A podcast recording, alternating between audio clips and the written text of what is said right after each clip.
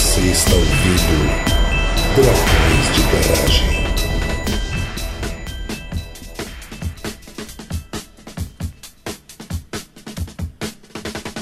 Estamos começando mais um episódio do Dragões de Garagem. Aqui é a Nath, de BH, e meu partido é o Brasil coisíssima nenhuma. País não tem partido, país democrático tem que ter vários partidos competindo livremente. Aqui da Cidade Azul, Rio Claro, é o Pedrão. E antes de 2014 eu me considerava apolítico. Aqui é Paulo Renard, de Brasília, e meus inimigos estão no poder. Aqui é Leonardo Eve, de Belo Horizonte, e na minha escola tem partido. Bom, como vocês devem ter percebido, a gente vai falar de um assunto tão polêmico quanto mamilos, poderia se dizer. Mas antes, vamos para os recadinhos e aí a gente volta pro episódio.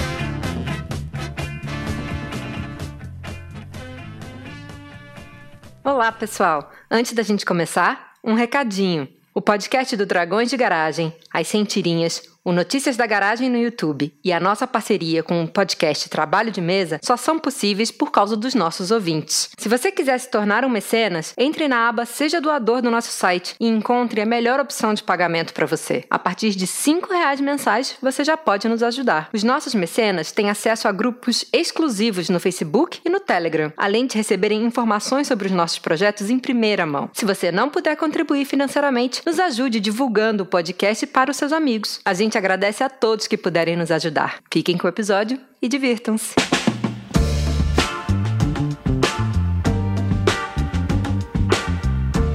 Então, voltando agora pro episódio, a gente tá aqui com uma prata da casa, ainda mais da minha casa, que são o Paulo e o Léo. Contem pra gente por que, que vocês estão aqui hoje, nessa manhã gloriosa. Entre várias coisas, né, eu, Paulo Renan, fundei um partido no Brasil. Fiz parte lá em 2012 do coletivo que fundou o Partido Pirata e sou mestre em Direito, sou professor universitário, entre outras coisas, mas acho que essa experiência aí é o que faz mais diferença para esse nosso papo aqui de hoje. Eu sou cientista político, né? Terminei recentemente meu doutorado e pesquiso desde praticamente a graduação partidos políticos. Então, minha vida tem sido um pouco partidos políticos. Maravilha! A gente tem aqui né, um grande grupo de experts para nos iluminar com seu conhecimento e ainda com o conhecimento prático do Paulo. Vai ser muito bom falar dessas instituições maravilhosas, muito benquistas na opinião pública brasileira, que são os partidos políticos. Embora né, eles sejam bastante polêmicos e um tanto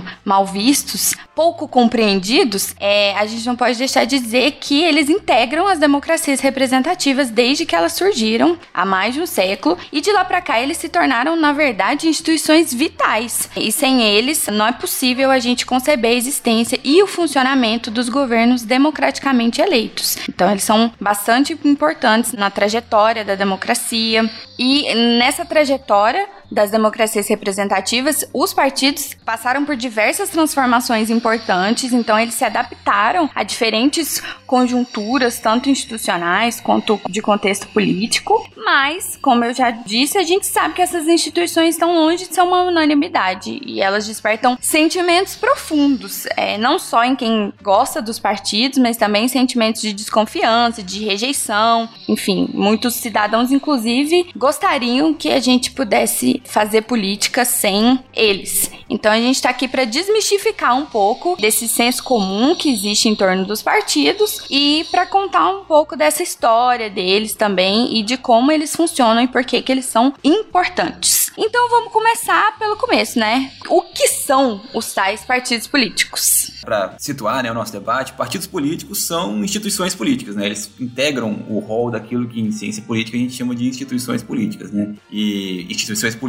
são toda e qualquer organização estatal ou paraestatal e cuja finalidade né, do, da sua atuação é alguma dimensão da política, né? E então são exemplos de instituições políticas, por exemplo, Congresso, a Presidência, Ministérios, Secretarias, Prefeituras, enfim, toda sorte de organizações cuja finalidade é a política. Nesse sentido, os partidos políticos são instituições bastante específicas, bastante sui generis, porque, em boa medida, eles são os responsáveis por fazer a conexão entre a sociedade e as demais instituições políticas, no âmbito de uma democracia representativa. São organizações que pertencem em parte à sociedade, né, em parte eles são organizações da sociedade civil, mas também pertencem em parte ao Estado, porque eles atuam na esfera estatal, né? Então eles se definem e se distinguem por essas características. Então eles têm a legitimidade de representar a sociedade civil dentro do Estado. Exatamente. Não é exatamente dentro do Estado, né? Mas no âmbito do corpo político, digamos assim. O Estado a gente pode chamar da estrutura institucional que desenvolve né, as atividades do poder público.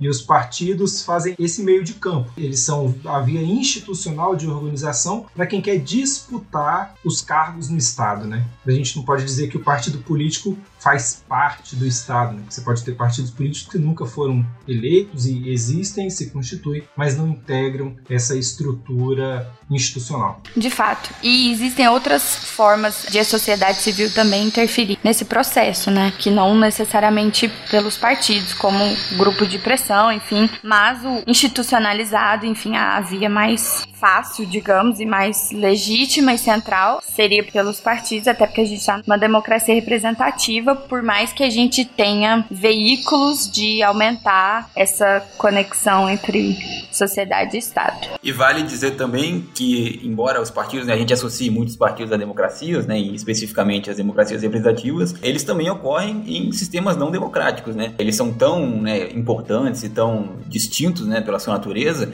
que mesmo em várias ocasiões regimes não democráticos recorreram a partidos como uma maneira de, enfim, processar a política, né? É, eles são condição necessária, mas não suficiente para se ter democracia, né? Que nem eleição. Mas então tá, e de onde surgiram os partidos? A política, né, quando a gente analisa historicamente, né, a história da, da, da civilização humana, a política conta com partidos políticos como atores centrais há relativamente pouco tempo, historicamente falando, né? Sobretudo em relação à noção moderna, né, que nós temos de partido, a gente pode identificar as origens desse tipo de instituição no pós-revoluções democráticas europeias, né, particularmente no pós-revolução inglesa, né, a Revolução Gloriosa no século 17, e a Revolução Francesa, que são revoluções que instituem de maneira mais consistente pela primeira vez formas representativas de governo, né? Ainda que no caso da Grã-Bretanha ela tenha se mantido uma monarquia, mas ainda assim uma monarquia parlamentar, cujo parlamento era composto por membros eleitos, né? E no caso da Revolução Francesa, por uma Assembleia Constituinte, uma, uma Assembleia eleita por voto popular, né? Da mesma forma nos Estados Unidos, com a Revolução Americana, que institui né, a independência dos Estados Unidos e uma forma de democracia presidencialista, também ali partidos se organizam, surgem né, como maneiras de viabilizar a política. Né? E o surgimento deles está ligado a dois desdobramentos em particular, né? que é o surgimento de um parlamento, né, de um locus, onde membros eleitos se reúnem para processar a política, para legislar, para discutir a política e, para governar, no caso de sistemas parlamentaristas, e a instituição e a expansão do sufrágio, né, de mecanismos pelos quais os cidadãos habilitados votam e elegem representantes. Então, sem a gente entender esses dois processos, sem a gente levar esses dois processos em consideração, a gente não é capaz de entender por que, que os partidos surgiram e por que, que eles se tornaram tão necessários ao longo do tempo. Só para remontar a história né, e manter a tradição do Dragões de Garagem, falar da democracia ateniense, voltar lá para a Grécia clássica, né, a gente lembrar que a democracia ela não era exatamente uma organização política prestigiada, né? ela era uma organização categorizada assim por, por Aristóteles como sendo uma forma degenerada de organização política. Né? E é nessa organização que existem os partidos partidos, né, que vão representar esse fracionamento da sociedade. Ela começa com essa visão, mas aí, como já foi colocado aí, a visão moderna que a gente vai ter, né, explicada aí pelo Leonardo desde as revoluções, democracia passa a ser outra coisa e os partidos políticos também passam a ser uma outra coisa.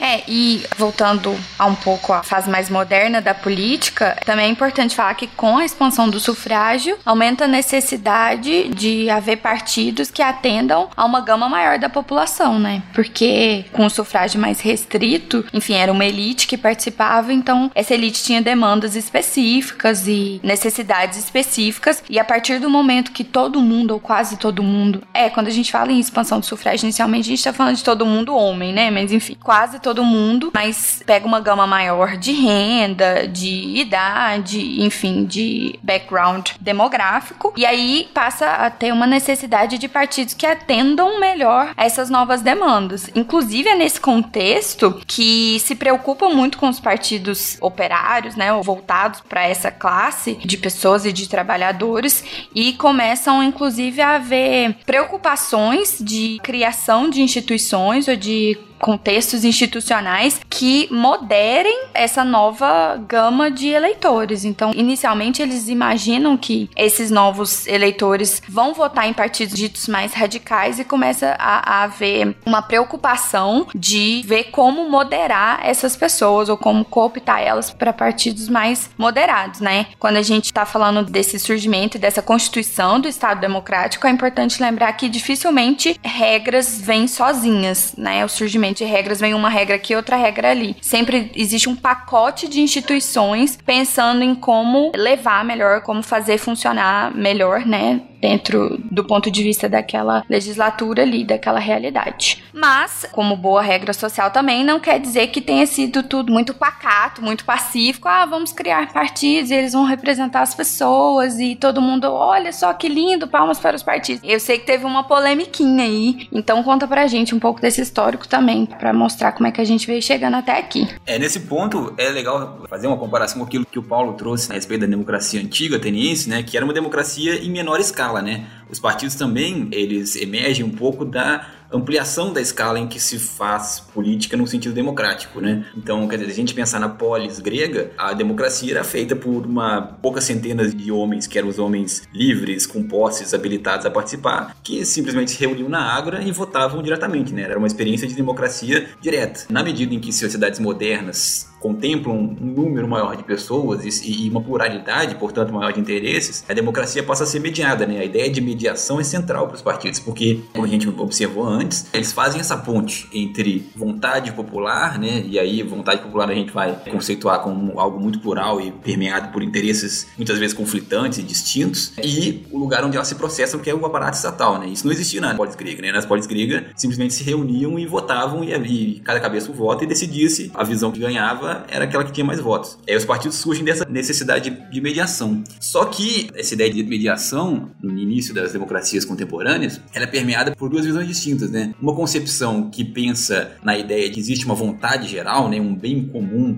que é tangível e que, portanto, haveria uma certa unanimidade entre o povo e que vê, portanto, os partidos como uma coisa meio negativa, porque partidos necessariamente pressupõem, né, quando a gente fala no plural, pressupõe pelo menos a diferenciação de pelo menos dois partidos. E essas visões mais vinculadas a uma ideia de bem comum, de vontade popular, enxergam nessa divisão que os partidos representam, né, que eles ilustram, um problema. Né? Eles entendem que, nesse caso, os partidos atuam mais como facções e, portanto, de maneira negativa, dividindo, criando polêmicas, impedindo com as suas divisões, seus fracionamentos da vontade popular, que o bem comum, esse bem comum idealizado, se processe. Né? Então, no início das trajetórias dos partidos, quando a gente pega, por exemplo, as, as discussões feitas pelos federalistas, que são uma série de autores norte-americanos que debateram muito como sistematizar a democracia americana, há uma forte polêmica entre aqueles que veem né, os partidos como algo positivo, ou pelo menos, se não positivo, necessário, e com o qual as democracias, a democracia americana, no caso, teria que se haver de uma forma ou de outra, e aqueles que são radicalmente contrários a elas, que enxergam eles como facções, né, que caracterizam eles de maneira negativa. Bom, a história mostra que quem tinha uma visão, pelo menos mais neutra dos partidos, estava mais correta, né, porque eles se afirmaram aí e estão aí viabilizando essa pluralidade de interesses que existe na sociedade, nos embates, nas diferenças, nas disputas, que feitas de maneira democrática são sempre saudáveis, né. Só um adendo para essa questão demográfica, né, de como era segmentado, como era segregado e a mudança radical que a gente tem hoje, vale lembrar que, assim, embora tenha mudado na modernidade, a gente teve na Constituinte, na primeira Constituinte do Brasil, entre 1822 e 1823, a chamada proposta da Constituição da Mandioca, que foi a Constituinte que foi dissolvida pelo Dom Pedro, mas chamava Constituição da Mandioca porque ela tinha um critério censitário, né? Só participaria da vida política quem tivesse uma renda mínima de 150 alqueires de plantação de mandioca. Né? E isso não é para se eleger, é para votar. Então, nesse sentido, para se eleger você teria que ter 250 alqueires. Isso representa que para ter propriedade tinha que ser homem, e aí os alqueires eram, obviamente, no começo do século XIX, movidos pelo trabalho escravo, né? Então eram homens brancos e aí homens brancos ricos né, cis e com toda sorte de restrições. E aí a gente hoje já 200 anos depois, né, a gente pode perceber como a Nath colocou essa ampliação do conceito de povo, né, de quem é legitimado a participar da vida política, né, da vida social no ambiente público. E aí a demanda dos partidos, né, a questão que organiza o partido, obviamente vai ser também mais complexa, porque são também mais complexos os fatores que traçam as diferenças no âmbito, no seio dessa sociedade. Ô, gente, eu fiquei aqui com uma dúvida, né? Vocês falaram de sufrágio. O que, que exatamente é sufrágio? A gente pode definir, Pedro, sufrágio como sendo de forma mais ampla assim, o direito de votar e o direito de ser votado. Por isso que a gente fala em sufrágio universal hoje em dia, né? A ideia de que todas as pessoas que tenham o exercício da sua cidadania né, em um determinado momento, quando alcançam a plena capacidade jurídica, quando a maioridade, vão poder participar do sufrágio. Né? Então seria essa ideia de um direito a esse processo. O voto é a forma de você exercer o direito ao sufrágio. Né? Seria uma perspectiva subjetiva e individual de como esse direito vai ser exercido. E a gente pode falar também no conceito de escrutínio né, que é a metodologia pela qual o voto é realizado. Se é, por exemplo, então, o voto, né, uma pessoa tem um voto, ou se a gente vai pensar numa forma indireta, em que um conjunto de pessoas vão eleger alguém para dar esse um voto. A primeira maneira a gente teria o escrutínio, né, de um voto por cabeça, e de outra maneira a gente tem o chamado voto indireto. E aí o sufrágio então fala dessas condições, desses requisitos para o exercício do voto. Legal, entendi. Perfeito. Lembrando que a gente falou um pouco disso no episódio de voto obrigatório, inclusive para fazer esse balanceamento entre o sufrágio universal e o exercício do voto como um direito universal de fato, né? Porque às vezes a própria ideia de sufrágio universal mudou, né? O sufrágio já foi considerado universal quando mulheres não podiam votar e depois foi considerado universal quando analfabetos não podiam votar. Então, é claro que existe sempre uma delimitação de idade, né, para que se possa votar, vai sempre existir algum tipo de critério para que se possa exercer esse direito público, né, de cada eleitor de se eleger e ser eleito e participar da organização do poder estatal, mas o exercício mesmo desse sufrágio também é importante, que se faz através do voto. Até o Paulo estava comentando sobre a nossa primeira constituinte, mas durante boa parte do século XIX, o Brasil foi pioneiro em relação aos direitos ao sufrágio, ao quão aberto era o sufrágio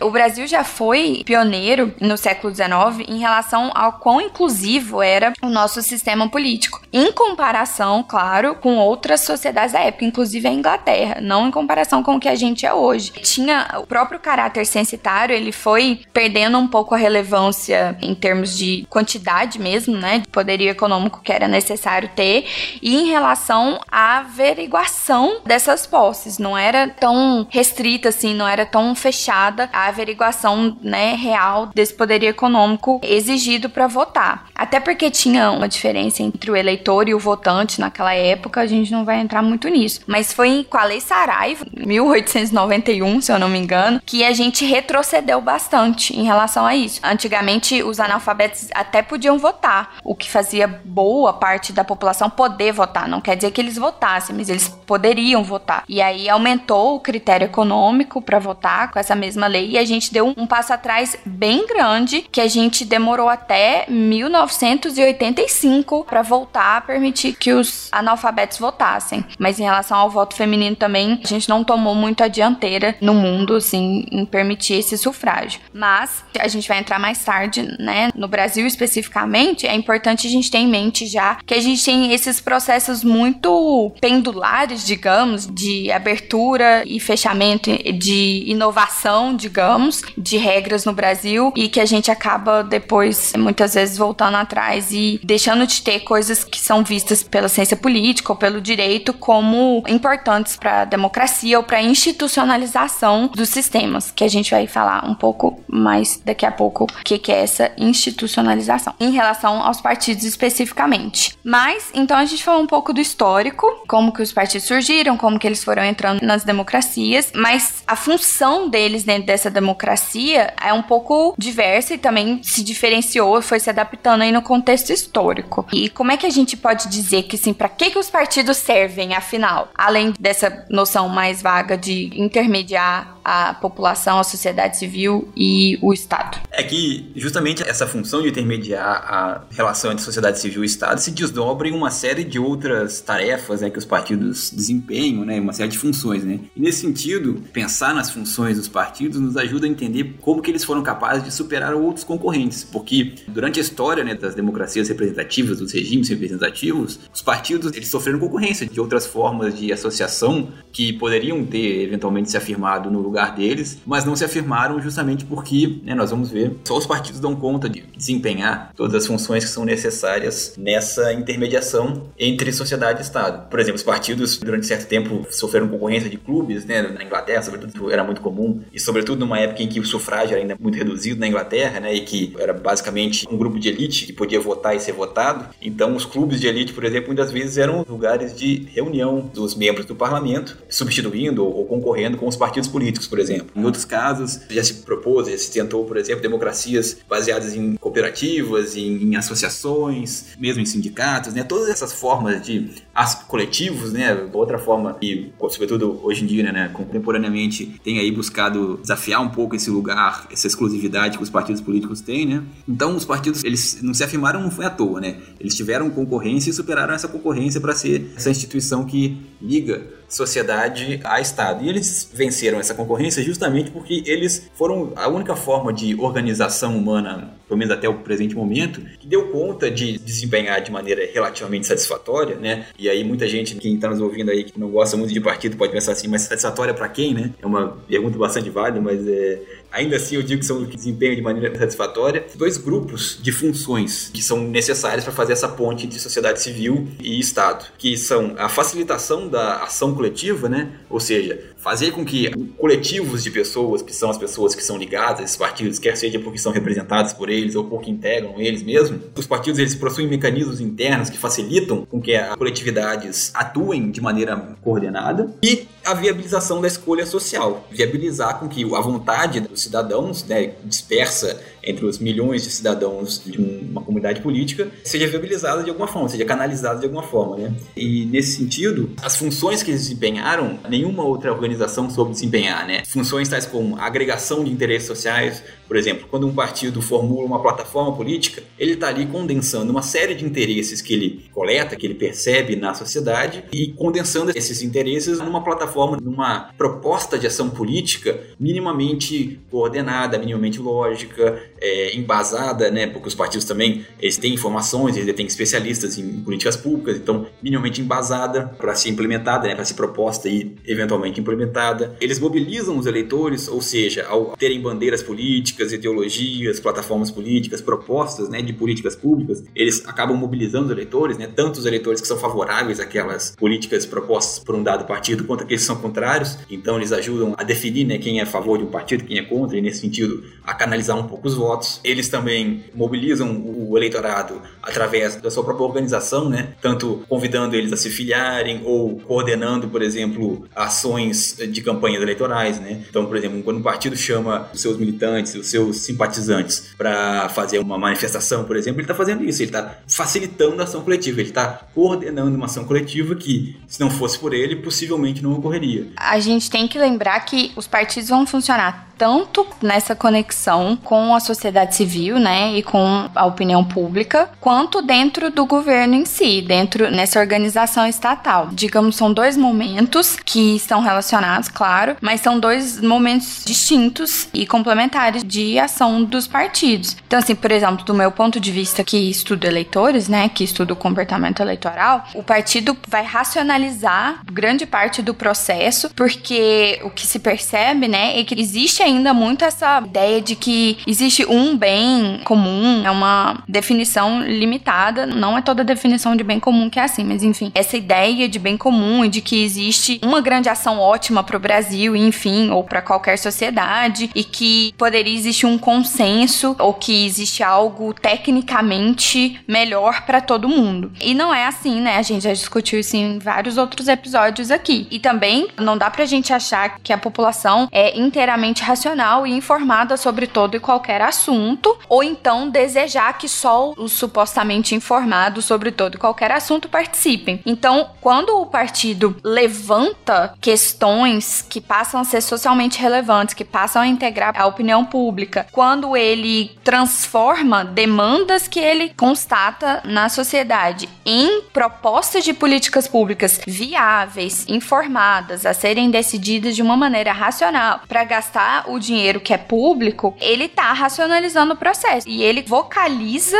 vozes que são múltiplas, que são díspares, que são fragmentadas em, digamos, uma voz mais racional, mais objetiva. E então tem essa importância dele no plano da sociedade civil. Ele vai levar essas demandas e essas necessidades para o plano de tomada de decisões. E isso não é trivial. A gente tem que chamar atenção para isso. Se fosse colocar a ideia de que tem, por exemplo, nos Estados Unidos tem muitos autores que estudam essas comunidades participativas em que todo mundo fala, em que o locus é menor, então tem menos gente, em tese seria mais fácil transformar opiniões em decisões, não é bem assim que acontece e não existe essa racionalidade toda ou não existe um consenso que inevitavelmente vai ser atingido. Então não é trivial essa transformação e essa construção de, digamos, um banco de informações sobre as demandas populares. Os partidos não são perfeitos, eu tô falando aqui de uma maneira como se eles fossem todos muito lindos. Olha, como assim eles não estão percebendo todas as nossas demandas e necessidades e a gente está vivendo numa realidade maravilhosa. Claro que tem defeitos e que eles precisam ser aperfeiçoados, mas também não é trivial esse papel fundamental. E a maneira como os partidos vão se ligar à população também é crucial para que a gente consiga, nesse segundo plano, transformar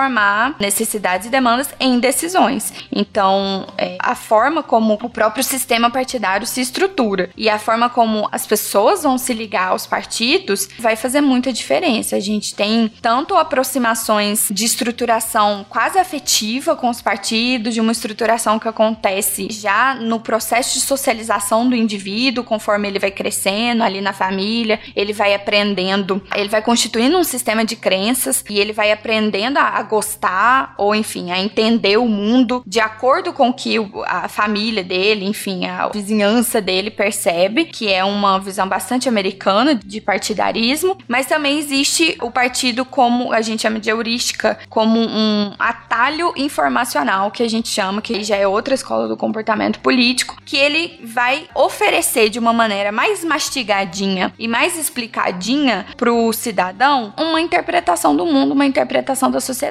Então, o cidadão que não tem condições de ser plenamente informado sobre a política, ele vai usar o partido como um atalho cognitivo para interpretar o mundo. E a partir disso ele vai tomar as decisões políticas dele. Então, existem diversas maneiras pelas quais os indivíduos se ligam aos partidos ou não se ligam, né? Indivíduos que a gente chama de independentes, né, que não têm preferência partidária, também são muito importantes e, em geral, eles tomam decisões mais afetadas por efeitos a curto prazo de campanhas políticas, por efeitos contextuais e outras avaliações mais a curto prazo do que os eleitores partidários que a gente chama, ou seja, eleitores que usam os partidos como uma forma de interpretar o mundo e de vocalizar suas preferências. Mas o que eu quero deixar aqui é que não é trivial essa comunicação e essa transformação de pensamento e necessidade e demanda em proposta política e muito menos em resultado político, porque a gente tem que lembrar que a gente vai ter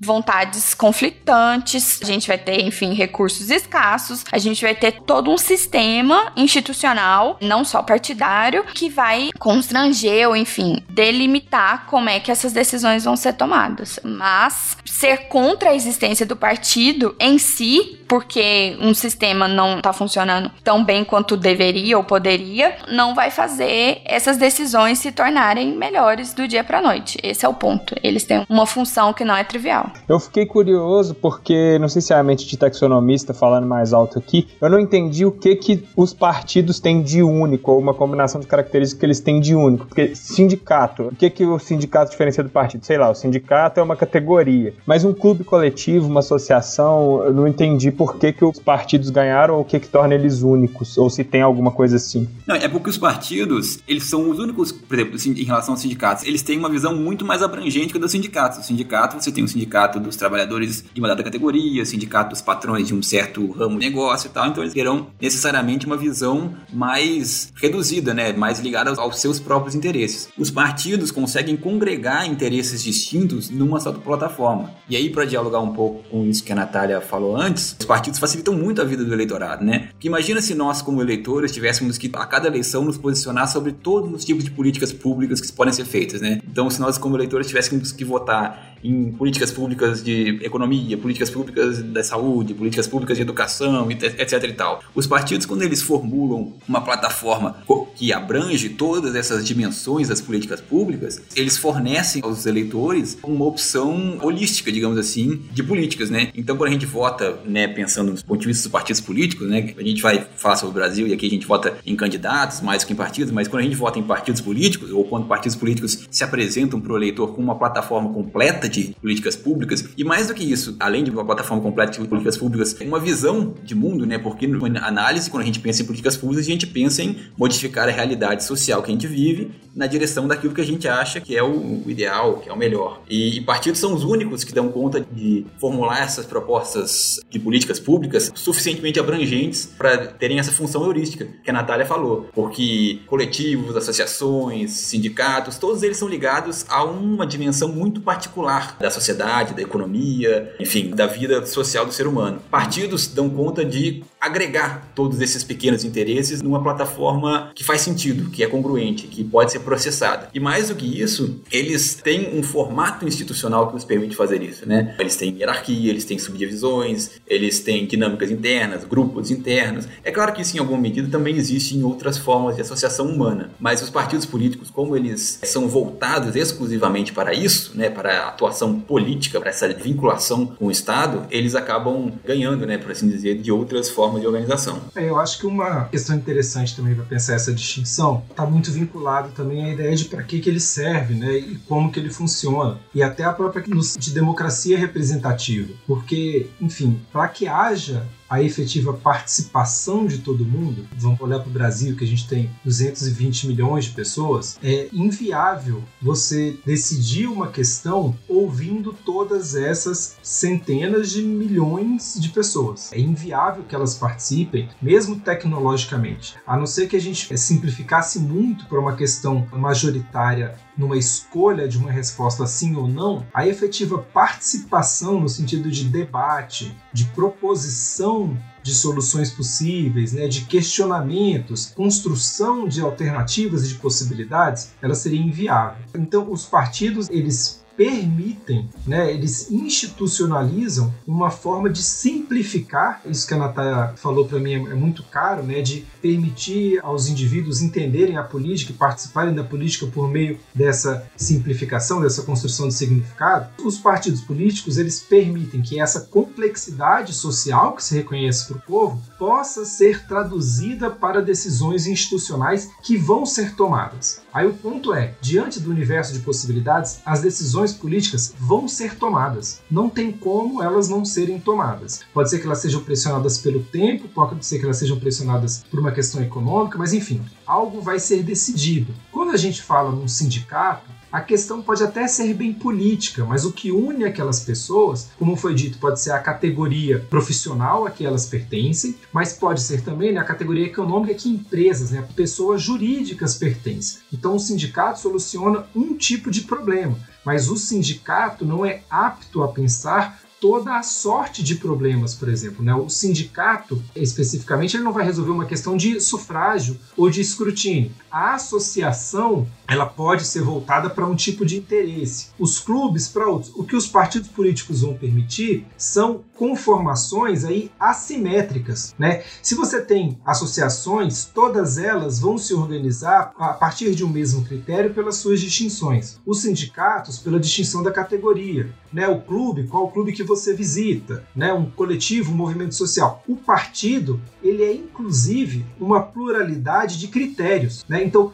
qual que é o critério para um partido político se formar? Isso é contingente, isso não é naturalizado, não é algo ontológico e inafastável. Pode ser que um partido tenha se organizado a partir de um sindicato e pode ser que outro partido tenha surgido a partir de um clube, de um coletivo, de uma região. Né? O partido político é até essa pluralidade da organização que vai permitir a gente ter essa representação e que 200 milhões de pessoas vão poder não necessariamente falar, mas se verem representados, né? Porque eu, eu, posso ser um não trabalhador, eu posso ser um estudante. O sindicato não vai me representar, né? Se eu não gosto de frequentar uma associação, se eu sou um individualista, um clube não vai me representar. E o partido pode ter essa totalidade, né? essa globalidade, nessa né? agregação, e aí tem um pressuposto de que a sociedade é composta de diversas visões, de visões diferentes, muitas delas legítimas do ponto de vista democrático, muitas delas adequadas a um estado em que a participação tem que existir, só que com uma diversidade de opiniões, uma diversidade de visões de mundo, uma diversidade de propostas. Né? Então, não necessariamente os partidos vão levar a um consenso, porque eles são, né, a gente fala, por exemplo, quem é partidário dessa ideia, quem é partidário daquela outra visão. No quadro político, ser partidário é a questão da disputa pelo poder para a tomada das decisões. E aí é o pressuposto: tem divergência. Na democracia, não faz sentido você falar em partido único porque aí você não tem justamente essa agregação dessas diferenças de acordo com qualquer critério que seja o critério fundante daquele partido. Isso é muito histórico. Né? Quer dizer, isso depende da experiência vivenciada por cada povo. Não tem como você dizer assim, ah, nos Estados Unidos é muito melhor que você tenha uma proeminência só do Partido Republicano e do Partido Democrata, vamos trazer isso para o Brasil. Não é assim que funciona. Né? O critério que organizou esses dois partidos lá e vários outros partidos que lá existam dependeu de como as lideranças apareceram, né? como as políticas públicas são vistas por cada um deles e como que funciona institucionalmente aquele Estado. Né? Toda essa parte histórica acaba interferindo, por exemplo, no Brasil, que a gente foi colônia, enfim, tudo isso nos trouxe a esses partidos que a gente tem hoje. Tem dois pontos aí na fala do Paulo que são muito bons assim de explorar, que é tem uma frase que a gente fala na ciência política, né, sobretudo quem estuda partidos, que diz assim: o partido é um microcosmo da sociedade, né?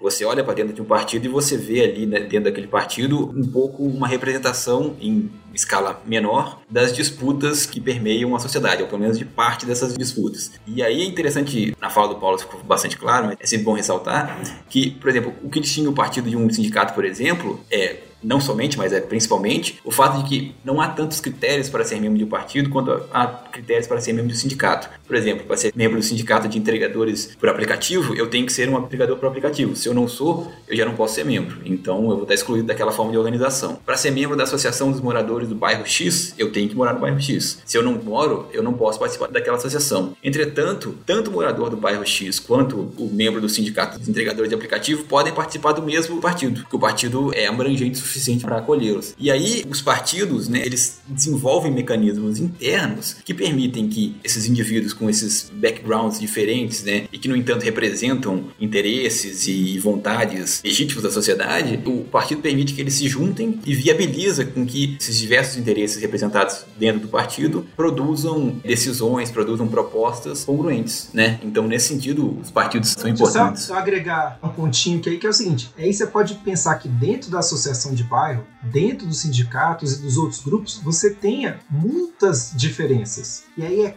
essas diferenças que potencialmente podem levar a um partido A e um partido B, e que nos dois partidos você tenha pessoas daquele bairro, em cada um, e pessoas desse mesmo sindicato, mas organizadas em diferentes formas de ver a política. Né? O partido vai ser transversal a isso tudo. Exatamente. E sempre tendo a finalidade, né? A Natália citou aí uma perspectiva que é a perspectiva, digamos assim, mais economicista, né, do voto e dos partidos políticos, e com a finalidade, né, nenhum partido político deixa de ter essa finalidade de disputar cargos, né, que não é necessariamente a finalidade de uma associação ou de um sindicato, cargos políticos, né. É para tomar decisões políticas, né. Além do critério social e histórico, como o Paulo estava comentando, que vai definir, delimitar até certo ponto como os partidos vão se organizar, quantos partidos cada país vai ter, porque eles são reflexos da sociedade, a gente tem que lembrar que existem outras instituições também envolvidas nisso, que a gente vai falar daqui a pouco dos sistemas partidários, porque o número de partidos, como cada partido decide quais serão os candidatos, os diferentes cargos, porque a gente pensa muito em presidente, em governador, até prefeito, né, que são cargos executivos, mas os vereadores, os deputados estaduais, os deputados federais, os senadores são escolhidos, né, dentro do partido de acordo com diferentes regras e que vão também variar de acordo com o contexto histórico, de acordo com o país, de acordo com a sociedade. Então, também tem essa interação institucional, a gente não pode perder isso de vista.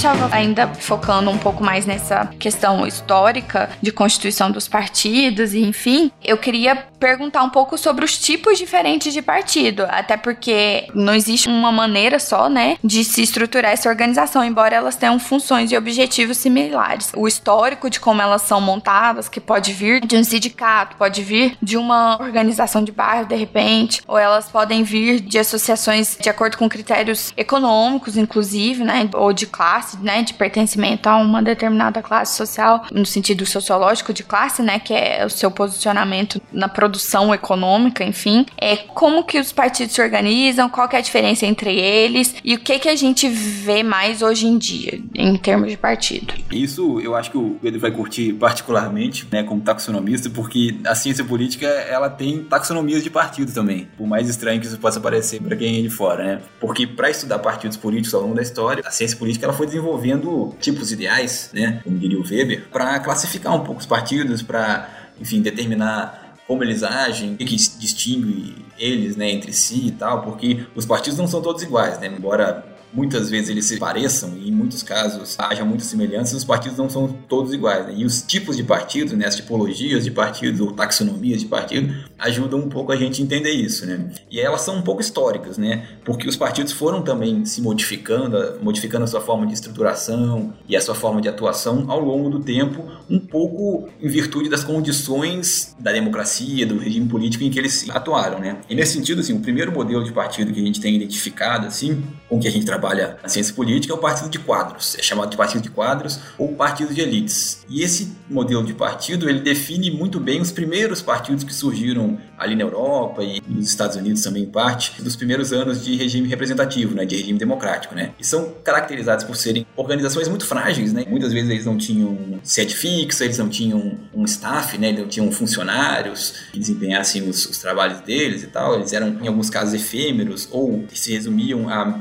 poucos indivíduos organizados localmente e eram formados basicamente por elites políticas que já atuavam no parlamento, né? Os primeiros partidos, inclusive, surgem no parlamento através da junção de membros do parlamento que, enfim, compartilhavam de mesmos ideais, das mesmas ideias, das mesmas visões políticas, né? Então é nesse sentido que nascem, por exemplo, os Tories e os Whigs na Inglaterra no século XIX, que nasce o Partido Republicano e Democrata nos Estados Unidos, nas décadas de democracia americana. Então, eles eram basicamente as elites, né, e por elites eu entendo ali os políticos eleitos, né, os membros eleitos desses partidos, que, enfim, criaram essas marcas partidárias, esses selos, que eles utilizavam tanto para se lançar como candidatos, então eles lançavam, eu sou fulano, candidato do Partido Democrata por esse distrito, ou do Partido Whig na Inglaterra por esse distrito, e utilizavam para demarcar também essa posição de oposição ao outro partido. Obviamente, eles, os partidos de quadros estão muito conectados a essa democracia de baixo sufrágio, né? A democracia em que o voto é censitário e que há um número reduzido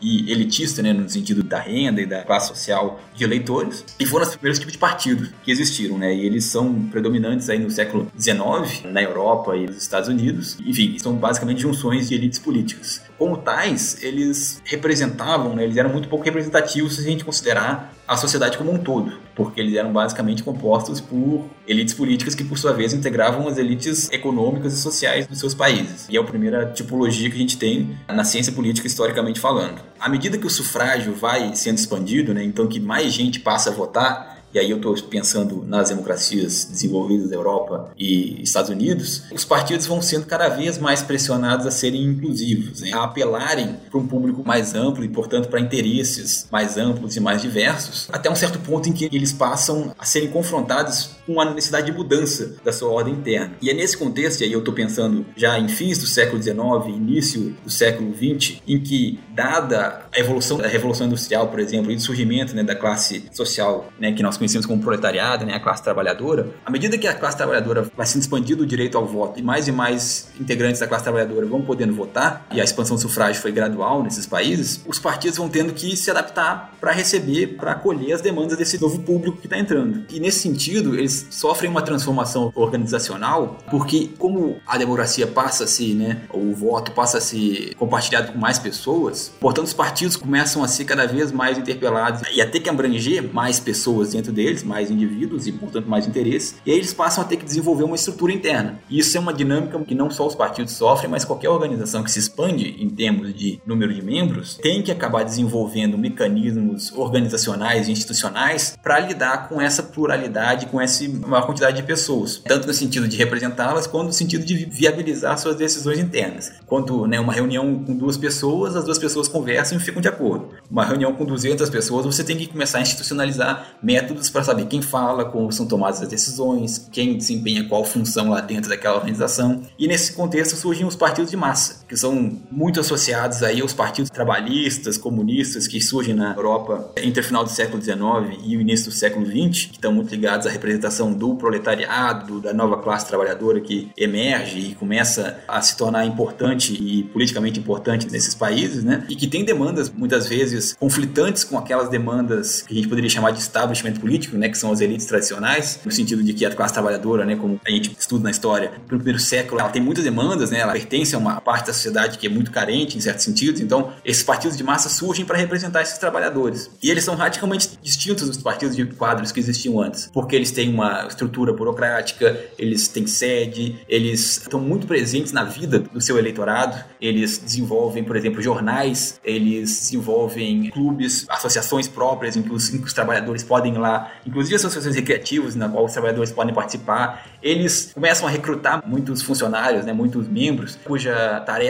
é justamente ir para, por exemplo, a porta de fábrica, para bairros proletariados, para fazer discurso e mobilizar as pessoas a votarem neles e a mobilizar as pessoas a compartilhar os ideais e as políticas deles, né? Então, por exemplo, são exemplos de partidos tipo o Partido Trabalhista Inglês, o Partido Social Democrata Alemão, o Partido Comunista Italiano, o Partido Socialista Francês, né, que ali, entre os séculos XIX e primeiras décadas do século XX são muito ativos junto às classes trabalhadoras de seus países e são organizações robustas, né, porque como eles têm essa ambição de acolher uma massa grande de pessoas dentro da sua esfera de influência, eles acabam tendo que desenvolver esses mecanismos, essa estrutura que dê conta de processar as demandas desse pessoal e que seja ao mesmo tempo capaz de mobilizá-los o tempo todo, porque Mas essa não é a realidade de partidos que a gente vê hoje em dia, né? E que, enfim, alcançaram democracias mais recentes ou os outros tipos de partido que se vê na própria Europa ou que se constituíram na Europa, inclusive no período de guerra, da Segunda Guerra e no pós-guerra. E se foi essa quebra histórica que levou ao surgimento de outros tipos de partido? É, exato. Os partidos de massa, né, eles são um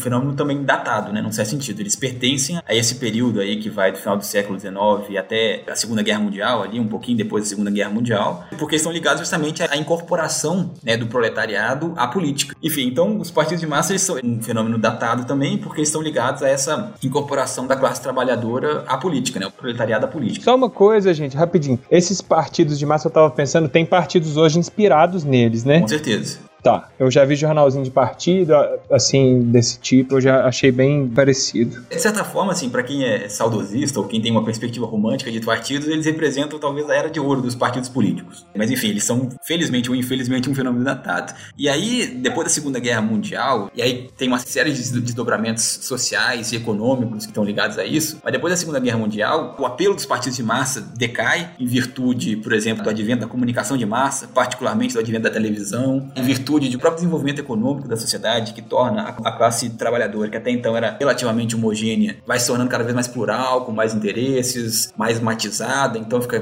difícil você mobilizar a classe trabalhadora como os partidos de massa anteriormente mobilizavam. E aí surge o modelo de partido que a gente chama de catch-all, o partido pega tudo. Um exemplo do partido catch-all que a gente poderia ter são os partidos norte-americanos, né? o Partido Democrata e o Partido Republicano, que são partidos que têm um apelo geral, eles querem conseguir votos de tudo quanto é classe social, de todos os tipos de pessoas, então eles se tornam partidos profissionais, né? eles investem muito em marketing político, eles investem muito em lançar candidatos que têm reconhecimento público prévio, eles diluem o apelo ideológico deles, os partidos de massa anteriores, eles tinham um apelo ideológico muito forte, particularmente os partidos de esquerda de massa, né? os partidos socialistas, comunistas, trabalhistas. O Partido Castiol, ele dilui esse apelo ideológico dele, pauta mais por questões técnicas, por questões, em alguns casos, morais, por questões menos polêmicas e mais abrangentes.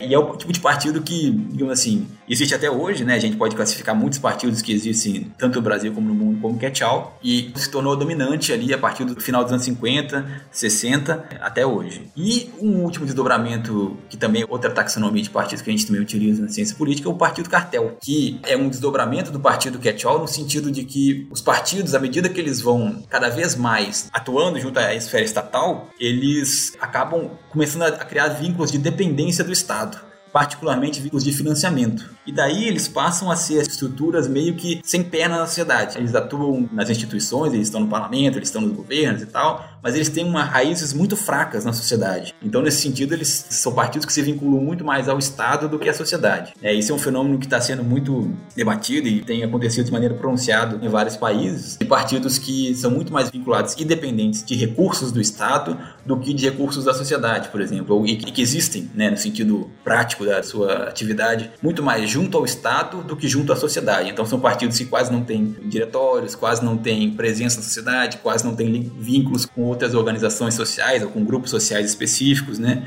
É o tipo talvez mais contemporâneo e moderno de partido e é um tipo também bastante difundido nas democracias contemporâneas. Mas a gente tem a coexistência também de tipos diferentes de partido no mesmo sistema, no mesmo contexto, né? A depender, claro, da quantidade de partidos que existam. É, em sistemas bipartidários, claro que é mais difícil e a tendência é que sejam catch-all, mas próprio fato do sistema ser bipartidário também já é um reflexo, enfim, da dinâmica social que acaba sendo refletida nesses partidos ou na existência desses partidos, no tipo deles. E aí acho importante a gente falar um pouco de sistemas partidários, né? Pra gente ter um pouco mais de noção de como interagem, né, os partidos, como que eles se conformam e se constituem, se organizam, atuam dentro de um contexto, né? Não só o contexto social, mas o contexto político e institucional especialmente. Porque, por exemplo, o Brasil tem muitos partidos. Na última legislatura da Câmara Federal, 30 partidos partidos foram eleitos. Então, existem, por exemplo, algumas regras que a gente vai chamar de cláusula de barreira que tentam dificultar o acesso de alguns partidos a cadeiras no Congresso, que sozinhas não funcionam e que variam também de um sistema para outro. Então, isso já vai delimitar o quão fragmentado é o, o Congresso, né? O quão fragmentada é a representação, ou mesmo as nossas regras quanto à competição entre candidatos, que no Brasil é fraca, né? A gente diz que é fraca a atuação partidária em comparação a outros contextos, porque que a gente chama de lista aberta, né? Que a gente vai ter uma lista de candidatos por partido e a gente vota no candidato e não só no partido. Então a gente tem uma competição interna mesmo entre os candidatos, às vezes de um mesmo partido. As regras de distribuição de cadeira, porque às vezes um candidato recebe milhões de votos, mas ele só precisa de uma porção para ter uma cadeira, então a distribuição dos votos dele vai ser dentro do partido ou dentro da coligação eleitoral, e isso a sociedade percebe como elegendo os puxadores de voto, né, elegendo candidatos que a população às vezes nem conhecia, ou deixando de eleger um candidato que foi mais votado, mas estava numa coligação que recebeu menos votos, e isso está muito associado a essa visão ruim dos partidos, porque você quer eleger aquele candidato e não um candidato daquele partido ou daquela coalizão. Então tudo isso vai interferir em quantos partidos vão conseguir cadeira, né? Vão se fazer representados dentro das casas legislativas, mas também existe uma estruturação que vai dizer respeito ao peso de cada partido, porque não é simplesmente você ter uma cadeira, né? O Léo inclusive estudou na dissertação dele os partidos pequenos, né? Os partidos nanicos, não é simplesmente ter representação que vai te oferecer os louros, né, de estar no poder, porque estar no poder a gente parte do princípio de que é favorável, é vantajoso. Cada partido vai ter um peso diferente, porque tem 30 partidos no Brasil, mas não quer dizer que efetivamente os 30 partidos estão exercendo influência na tomada de decisões. Então aí a gente vai ter inclusive cálculos do peso real, né, do peso efetivo desses partidos, inclusive gerando o número efetivo de partidos, que é o NEP, que é uma das principais variáveis institucionais na ciência política. Então, eu queria explorar um pouco essa dinâmica contextual de interação, né, de regras no sistema partidário. A gente tem que deixar claro, tem várias outras regras e dinâmicas e, enfim, institucionais, mas falando especificamente do sistema partidário. Pois é,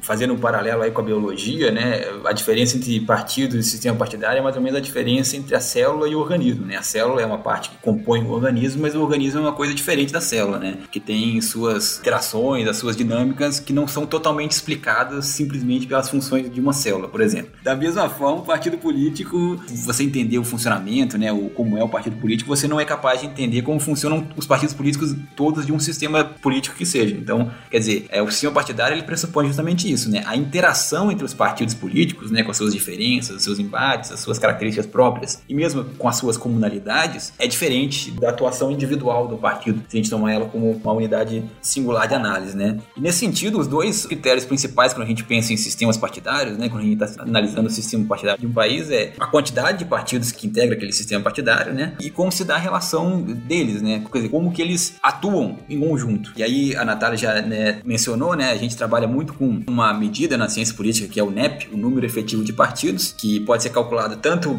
considerando só os partidos que têm representação no Congresso, quanto considerando todos os partidos que disputam eleições, né? E aí o cálculo é feito ou no primeiro caso com o número de cadeiras que eles ocupam no parlamento ou com a proporção de votos que eles receberam na eleição. E esse cálculo nos dá um número dos partidos que realmente contam dentro do sistema político, né? Isso para nós no Brasil é muito, cara, é muito importante porque nós somos das democracias ocidentais aquelas que têm maior número de partidos. Nenhuma democracia ocidental tem tantos partidos quanto o Brasil. E aí eu tô pensando em partidos nacionais, né? Claro, há países que têm partidos regionais, de atuação local. Aí nesse sentido, é, isso multiplica o número de partidos. Mas em termos de partidos nacionais, né? E no Brasil a legislação exige que o partido seja nacional. O Brasil ganha de longe da maioria das democracias ocidentais. A gente já teve, num passado não tão distante, a possibilidade e a prevalência de partidos regionais estaduais, né? Agora, pensa o tanto que era complicado complicado. Pois é, pois é. Mas aí, quando a gente pensa no caso brasileiro, né, 30 partidos, a gente pensa assim, nossa, mas deve ser um caos, né? Mas assim, não são todos esses partidos que contam, né? E isso, claro, todo mundo mais ou menos intuitivamente sabe, né? Tem aqueles partidos que são centrais, que conduzem, digamos assim, a dinâmica partidária, e tem aqueles que são atores é, marginais, ou mesmo, né, a Natália mencionou minha dissertação de mestrado, né, que eu estudei pequenos partidos, mesmo partidos que são virtualmente irrelevantes para a dinâmica política maior. E nesse sentido, o número efetivo de partidos no Brasil é menor que 30, embora seja ainda um número muito amplo, muito grande, comparado com outras democracias. E isso traz pra gente a questão, né? Por quê, né? Será que o Brasil tem tanta pluralidade de interesses e de demandas que precisa de tanto partido assim para nos representar? Em geral, a resposta que a ciência política dá é não. O número de partidos no Brasil é alto por características institucionais do nosso sistema político. Em particular, o fato de que até pouco tempo atrás era muito fácil você fundar um partido, né? As exigências são relativamente pequenas. Até pouco tempo atrás, né? Antes da reforma, os partidos tinham acesso a recursos muito fáceis. Então, se você fundava um partido, você já tinha automaticamente direito a financiamento do fundo partidário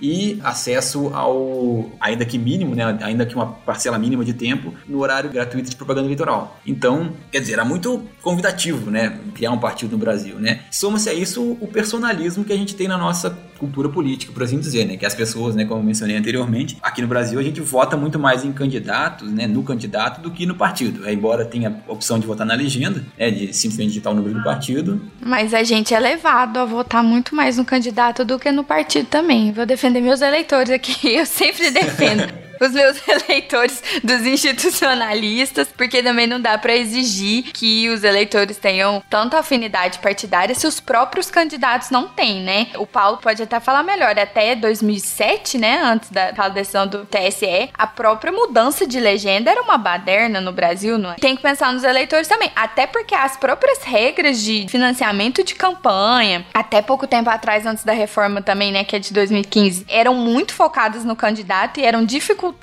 inclusive, por causa disso. Agora, o voto na legenda, não sei se vocês sabem, Pedro, é porque você pode não decidir por um deputado, por Sim, exemplo. Eu já votei em legenda. É, eu também. Mas aí mudou, né? Pra última eleição, para ser eleito, você tinha que ter pelo menos 10% dos votos nominais, né? Para evitar os puxadores de voto. Mas enfraquece, por outro lado, o voto na legenda. E a gente tem que lembrar que a gente tem um certo partido, antes considerado nanico, que teve um deputado eleito em 2014, que por causa de uma pessoa que se filiou ao seu oitavo partido no ano de 2018 e candidatou-se à presidência da República e trouxe membros de sua família para este mesmo partido e que foi o deputado federal mais votado da história de São Paulo, que é o maior colégio eleitoral do Brasil, conseguiu, depois de um deputado eleito em 2014, eleger a segunda maior bancada do Brasil na Câmara. Seria a maior bancada não fosse por essa regra anti-puxador de voto, digamos, que teriam eleito 59 deputados, elegeram 52, se eu não me engano, porque, enfim, tinha outros candidatos ali que estavam entrando aí na divisão do quociente eleitoral, mas não tinham o mínimo de 10% de voto nominal. Então, são várias dinâmicas aí envolvidas e que não dá para culpar só o eleitor brasileiro de ser personalista, embora de fato a gente seja bastante levado a votar pensando no candidato, o que de certa forma é um pouco misleading, né? A gente tem uma dissociação né, entre o que o sistema eleitoral valoriza e a forma como a sociedade significa né, o processo eleitoral. Essa dissociação, claro que a gente pode atribuir valor a ela, dizer que talvez a sociedade está errada e a gente deveria aprender coletivamente a pensar os partidos como um âmbito mais central, mas a realidade, né, é que como as escolhas não são exclusivamente lógico-argumentativas, nesse sentido de racionalidade, né, elas são também movidas pela ética, pela emoção e por uma questão que vai além do que a gente consegue racionalizar, o indivíduo acaba tendo um papel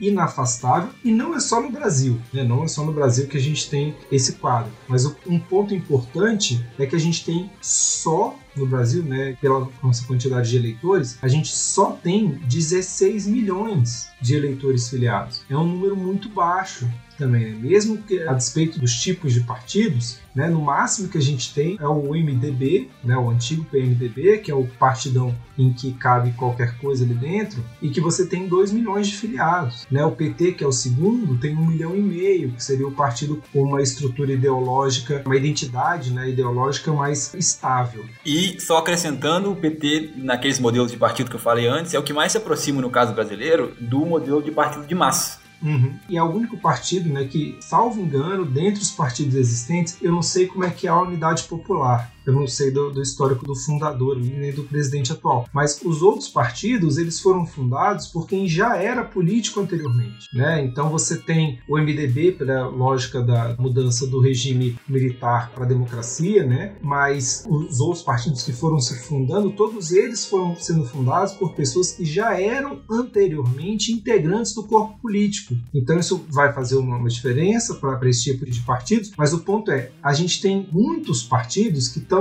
abaixo de a maioria absoluta dos partidos está abaixo de um milhão de filiados, está abaixo de 800 mil filiados. Né? Então, assim, fica difícil você pensar até uma organização voltada para os partidos, com esse número muito baixo de filiação, e aí a gente tem um quadro geral também que excede o que os partidos podem fazer, que é de uma certa criminalização da política. Né? É um movimento que faria o Bertolt Brecht, enfim, revirar no túmulo, né? quando a gente pensa na questão do analfabetismo político, mas prevalece hoje uma ideia de que a política é algo ruim. Essa ideia prevalece. Especialmente a política partidária, Sim, né? Sim, mas não só a ideia de que ah, você está fazendo política, eu não vou fazer política, não mete política no meio, né? A ideia de ah, a gente é um grupo de amigos e a gente não fala de política, ou esse grupo aqui, o grupo de WhatsApp do bloco não vai discutir política. Quando a gente tem questões centrais de organização do espaço urbano que envolvem política, né? Claro que a gente não precisa ter partidarismo em todos esses debates, mas a gente tem uma criminalização generalizada. Quando chega no partido político, né, todo mundo absolutamente taxado de corrupto de antemão. Nesse cenário, só se salvam aquelas pessoas iluminadas, né, aquelas pessoas que aparecem né, como um messias, né, uma pessoa que vem de fora da política, uma pessoa que é limpa, que está imaculada desse cenário, desse lamaçal. Então é um problema que a gente tem que resolver e que ele ultrapassa, na minha perspectiva, o que os partidos atuais se propõem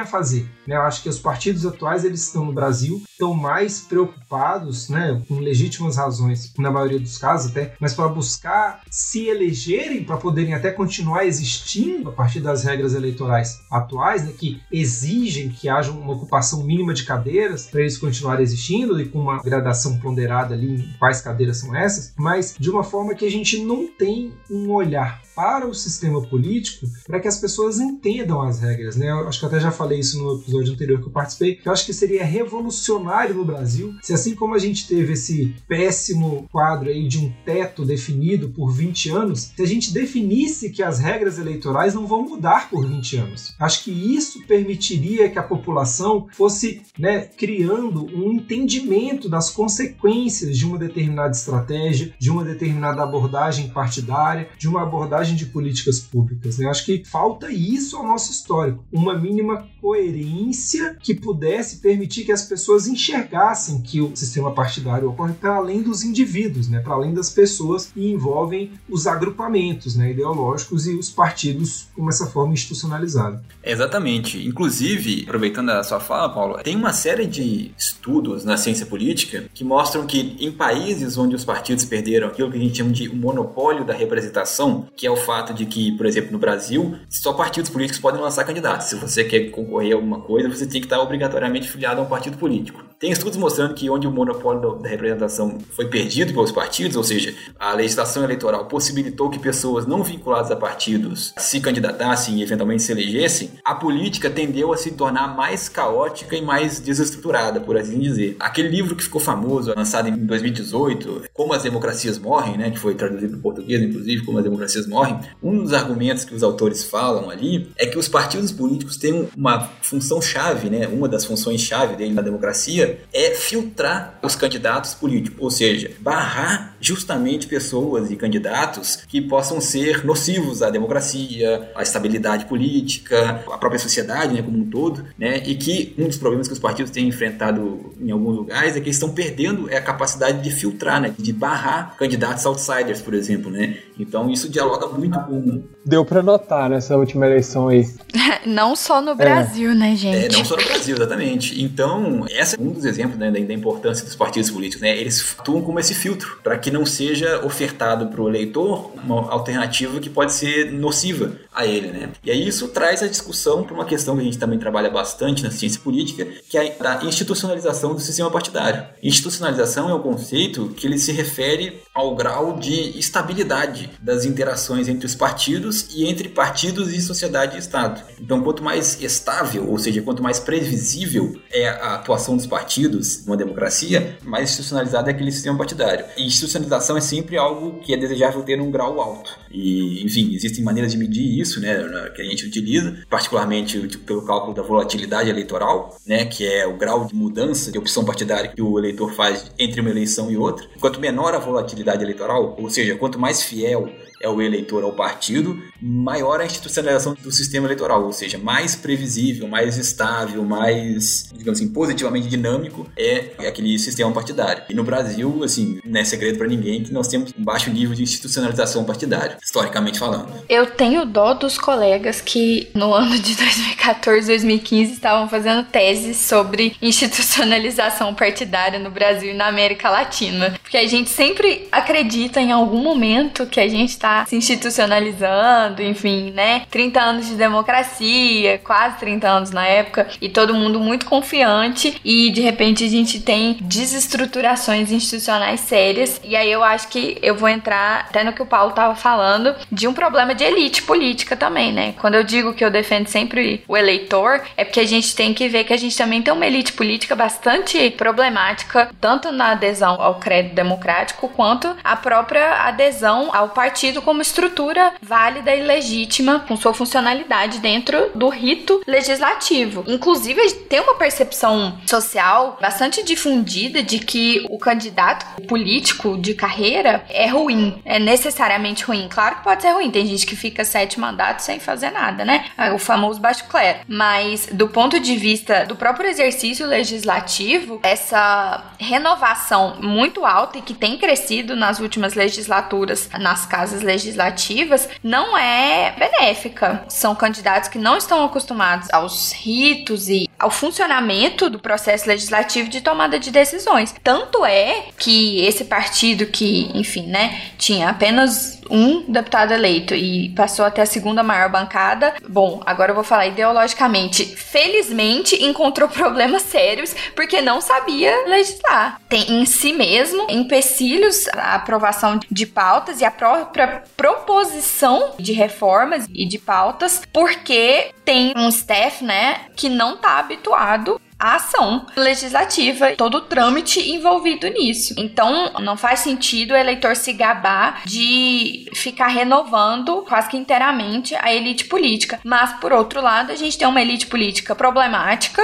também desinformada, pouco adepta da valorização do partido como uma organização legítima de representação política. A gente tem que sempre ver os dois lados e nosso histórico de rupturas e de degradação institucional tá aí para mostrar que a gente tem regras que são mudadas com muita celeridade, né, com muita frequência, como o Paulo tava falando. A gente tem problemas de regras também que incentivam determinados comportamentos, né, e a fragmentação partidária e a evidência de candidatos em detrimento dos partidos. A gente tem a questão do personalismo político e da busca pelo herói histórica na sociedade brasileira, mas não só na sociedade brasileira ou latino-americana americana. A gente tem visto isso acontecer, inclusive, em democracias tradicionais, em que a presença, né, a força dos partidos é maior, especialmente em sistemas não presidencialistas, sistemas parlamentaristas, claramente a força do partido é maior, porque você vai escolher o chefe de Estado com base no partido, não vai ser uma eleição direta. Mas a gente também tem uma questão de elite política histórica que eu acho que a gente não pode deixar de fora. Enfim, é porque as pessoas costumam julgar muito os eleitores, mas eu eu defendo um pouco meus eleitores. Ah, com certeza, os eleitores se pautam muito pela oferta, né? Um exemplo que eu gosto de dar bastante e que a gente pode ver já com uma certa distância histórica é o do Berlusconi na Itália. O sistema partidário italiano, ele era bastante institucionalizado, ele foi bastante institucionalizado até 1993. Aí, por causa da Operação Mãos Limpas e dos escândalos de corrupção que estão atrelados a elas, os partidos entraram em crise e muitos se desestabilizaram, deixaram de existir, se transformaram em outras legendas menores e tal. E isso abriu espaço para o Berlusconi. O Berlusconi seria o equivalente do Silvio Santos italiano. É como se o Silvio Santos tivesse chegado à presidência do Brasil, né? Muita gente acha que isso seria bom. Eu duvido fortemente dessa realidade. Mas a Itália um país onde o Silvio Santos chegou no poder. E só chegou ao poder porque os partidos tradicionais que existiam antes, como eles se desestabilizaram, eles deixaram um espaço aberto para qualquer revista político, que no caso foi o Berlusconi. O Berlusconi jamais teria sido lançado candidato a primeiro-ministro na Itália pelos partidos tradicionais anteriores. Eles teriam barrado aquilo. Nenhum líder partidário ia deixar o Berlusconi sequer se candidatar a ser candidato nas primárias internas. E, no entanto, uma vez que os partidos italianos sofreram esse baque por causa da Operação Mãos Limpas, criou-se um vácuo de poder e daí a primeira figura carismática que já tinha uma projeção na TV antes, né, porque ele era magnata das telecomunicações italianas, se candidatou e venceu e, enfim, foi bastante prejudicial para a Itália nas vezes em que esteve no poder, que foi mais de uma, inclusive. Só acho importante pontuar que o Berlusconi não só era chefe né, do maior conglomerado de comunicação da Itália, né, então, e tem a personalidade do Silvio Santos, mas ele também era presidente do Milan, né? Então é como se você tivesse o Silvio Santos, dono da Globo e presidente do Flamengo, eleito presidente do Brasil. É uma situação absolutamente concentradora, né, de poder. A gente não está falando de pouca coisa. E aí, é, acho que também voltando àquele aspecto da falta de institucionalização, levando para uma desestabilização do sistema político, né, eu acho que cabe pensar também que os partidos eles não vão ficar só nessa fórmula dessas classificações que a gente falou. Tem outras formas possíveis a gente organizar e até dentro, né, dessas listas de organização dessa classificação dos partidos políticos a gente pode também pensar em outras formas de olhar para esses partidos, né? mas independentemente do tipo de classificação que a gente for olhar para os partidos, olhando para o sistema partidário, né, não faz sentido a gente pensar em um número ideal, um tipo ideal, até porque, fazendo eco também ao que a Natália falou, a gente vive aí as voltas com a nossa elite do atraso, a formulação genial do título do livro do Gessé Souza, né, que a gente tem uma elite que ela não se propõe a pensar os problemas do país, né? Uma elite que se propõe a pensar a solução dos seus problemas enquanto grupamento social, né? E aí eu acho que isso vai colocar numa situação em que o nosso problema não é que a gente tem 33 partidos políticos. Eu me questiono se a gente tem pelo menos um, né? Nesse sentido de um partido que dê conta de olhar para a complexidade da nossa sociedade, né? Então não é a questão da quantidade, mas muito da qualidade dos nossos partidos, né? E aí até subindo no meu tamborete aqui agora, né, para dizer que esse é o fundamento pelo qual a gente fundou o Partido Pirata, olhando para os partidos que existem e vendo que eles têm problemas tão graves que a gente não confia que nenhum deles vá solucionar a questão do sistema partidário. É no sentido de que não é uma questão de um probleminha que possa ser resolvido por dentro do partido, não é só falta de mais modernidade, não é falta de pessoas jovens, não é só falta de mais mulheres, de mais pessoas negras, de mais pessoas pobres, de mais pessoas trabalhadoras, ou de uma renovação, um olhar para a base. É a forma como eles foram constituídos, o seu histórico até aqui, que precisariam de uma renovação mas que respeitasse, que olhasse para esse sistema, né? O Partido Pirata é uma ideia que tem suas manifestações em diversos países em cada lugar observa a história né, daquela nação. Ele nasce na Suécia porque lá é absolutamente fácil fundar partido, porque é um país muito pequeno. Se a gente vem para o Brasil com 27 estados, né, a gente pode falar que a gente tem 27 Suécias, aí fica mais fácil a gente entender das dificuldades de fundar um partido em que ao mesmo tempo você tinha muitas regras, até 5, 10 anos atrás, eram regras facilmente superáveis simplesmente com dinheiro. Né? Não tinha muitas dificuldades que o dinheiro não pudesse superar. Você você comprando pessoas para promover a coleta de assinaturas, você comprando pessoas para organizar isso. Agora tem mais uma dificuldade adicional. Depois que o partido é formado, ele tem um prazo né, para ele continuar tendo a sua vida no sistema político. Mas, em toda forma, a existência do partido político, né, para institucionalizar essa vocalização das ideias, fica muito clara para quem já acreditou em algum indivíduo na política. Né? Eu, particularmente, tenho alguns nomes a quem confio, uma parte da minha crença, né, de sei lá, se tem um problema e fulano ou fulana está envolvidos, eu acho que aquilo vai dar certo, que eu consigo acreditar. Mas essas pessoas não vão ter o mesmo respaldo quando elas precisarem, nem do seu partido e nem do sistema. Então vai ser uma luta individual lá dentro. Eu acredito no que aquela pessoa fala, mas eu sei que ela sozinha não vai ter força para fazer aquela crença andar. Acho que todo mundo consegue pensar em algum exemplo disso, né? Tinha alguém que foi eleito com uma ideia muito boa, mas chega lá e não consegue fazer valer. Eu vou dar um exemplo que eu acho muito importante hoje no contexto da pandemia, que é o do Papito, né, o Suplicy, que ele defende há muito tempo a ideia de uma renda básica universal, que inclusive já está prevista em lei, já está prevista em lei, mas não é efetivada, não é implementada pela dificuldade que ele, como indivíduo, teve no parlamento de fazer isso valer. Né? O partido dele não comprou essa briga, não barganhou para que isso virasse realidade. Então seria importante que o, o Suplicy, para fazer isso valer, mais do que ter o seu nome, que ele, essa ideia dele conseguisse ser institucionalizada no programa de um partido, na formulação das propostas de um grupo e não de um indivíduo. Né? E aí acho que um debate que fica absolutamente aberto e sangrando é o da reforma política porque todo mundo quer reformar, mas cada um quer puxar para um lado, né? Cada um vê um problema e cada um quer apontar a sua solução. Eu não vejo no curto prazo nem no médio prazo uma solução efetiva, né? Uma solução real sendo estruturada. O que eu vejo são essas mini reformas a cada dois anos para cada eleição, olhando como um problema na eleição anterior o fato de algum partido ter conseguido mais ou menos poder. É, e a gente tem que lembrar que a reforma eleitoral é sempre complexa porque uma legislatura dificilmente muda as regras que a elegeram, né? Então tem uma questão de interesse aí para começar. E também porque, enfim, quando às vezes tem um plano de reforma, enfim, né? Na ciência política a gente tem inúmeras propostas de reforma se quisessem ser consultadas. Mas a, na votação, muitas vezes vira um Frankenstein de reforma e aí a gente não tem sequer tempo hábil de avaliar efeitos positivos ou negativos de uma determinada medida. E a gente tá falando de fragmentação partidária, né? De fragmentação de representação, de qualidade de representação e a própria ideia de que ter muitos partidos não é necessariamente ruim. A gente tem o exemplo da Bélgica, por exemplo, que é um país nanico comparado ao Brasil, mas é um país com diferenças sociais bastante marcantes, inclusive linguísticas, né? E que tem uma constituição parlamentar de congresso bastante peculiar, não vou entrar nisso agora, mas que tem um número efetivo de partidos, né? Ou seja, um número de partidos com peso, né, digamos, na legislatura importante, alto, mais de 10, se eu não me engano. Bom, não vou dizer que sempre funciona, porque eles já tiveram mais de um ano sem escolher primeiro-ministro, mas que não necessariamente é ruim, porque consegue representar aquela população bastante dinâmica e diversa. Mas no Brasil, como a gente está falando aqui, não tem a ver só com a diversidade social e afins.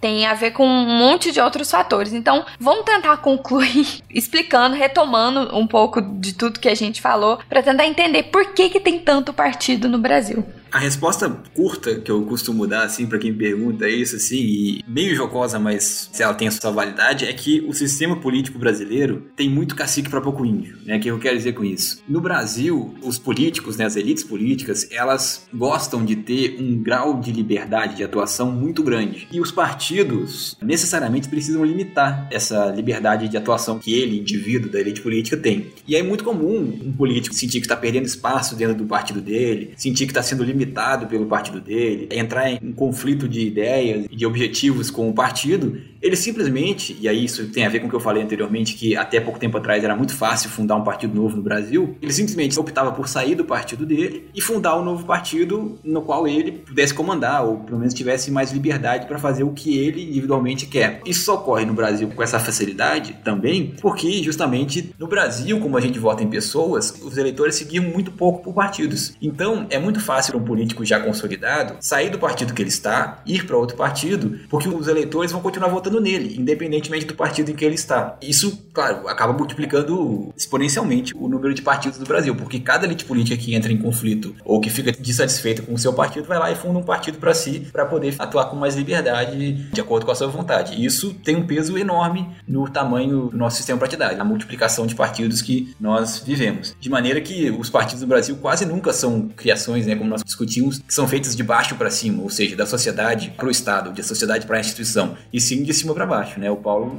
mencionou bem quando ele falou que a maioria dos partidos brasileiros tem origem parlamentar e não origem extra-parlamentar. Essa é a resposta, digamos assim, curta e grossa, mas é mais complexo que isso. É isso, Paulo. Você tem alguma conclusão aí com esse tema espinhoso pra gente? Eu acho que diante desse cenário, né, caótico, triste, avassalador, destruidor da nossa moral, acho que o que cabe é transformar esse ódio em vontade de participar. Né? Eu acho que é não se afastar, pelo contrário. Né? Eu acho que cada vez mais tentar participar lembrando que a participação ela não se dá somente pela filiação. Né? Entendo que a filiação seja necessária, seja importante para você participar da política institucional, mas não só. Né? Eu acho que quanto mais gente puder participar, mais gente se dedicar a participar, pelo menos a acompanhar a movimentação nos partidos e no Congresso Nacional e nas assembleias, nas câmaras,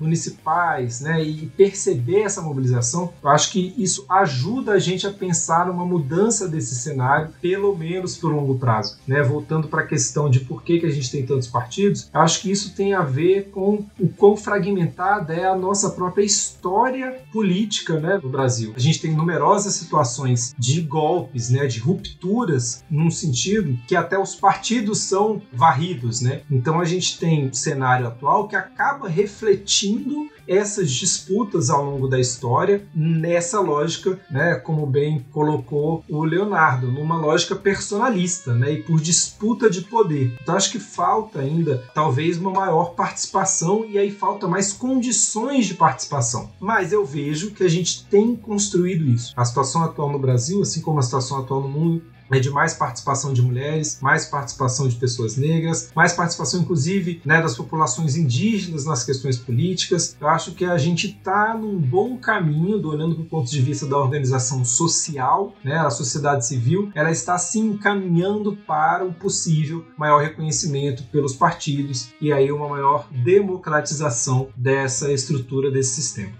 Eu apoio essa fala do Paulo e, parafraseando John Kennedy, não pergunte o que o seu partido pode fazer por você, e sim o que você pode fazer pelo seu partido. Fica a mensagem. Olha só. Ótimo. É, a gente pode fazer um outro episódio sobre, inclusive, partidarismo, né? Sobre essa relação entre sociedade civil e partidos, para poder entrar um pouco mais nesse tema que a gente percebeu aqui que dá bastante pano pra manga. Então, minha arroba é Trenas, né? No Twitter, no Instagram, quem quiser me seguir aí, de Paulo Renan da Silva Santarém. Entre em contato lá pra gente continuar esse papo e muitos outros. Eu tenho Facebook, mas eu mal uso. Vocês podem procurar meu Lattes se vocês tiverem essa curiosidade mórbida. Meu Deus. Bom, eu sou a Natália Guiar, underline CS. Não façamos piadinha hoje sobre isso. Eu sou o Pedrão, tô aqui no Dragões, arroba Pedro Taut. Taut é T-A-U-C-C-E. É isso, gente. Muito obrigada. Até a próxima. Um abraço. Até. Tchau, tchau. Valeu. Valeu.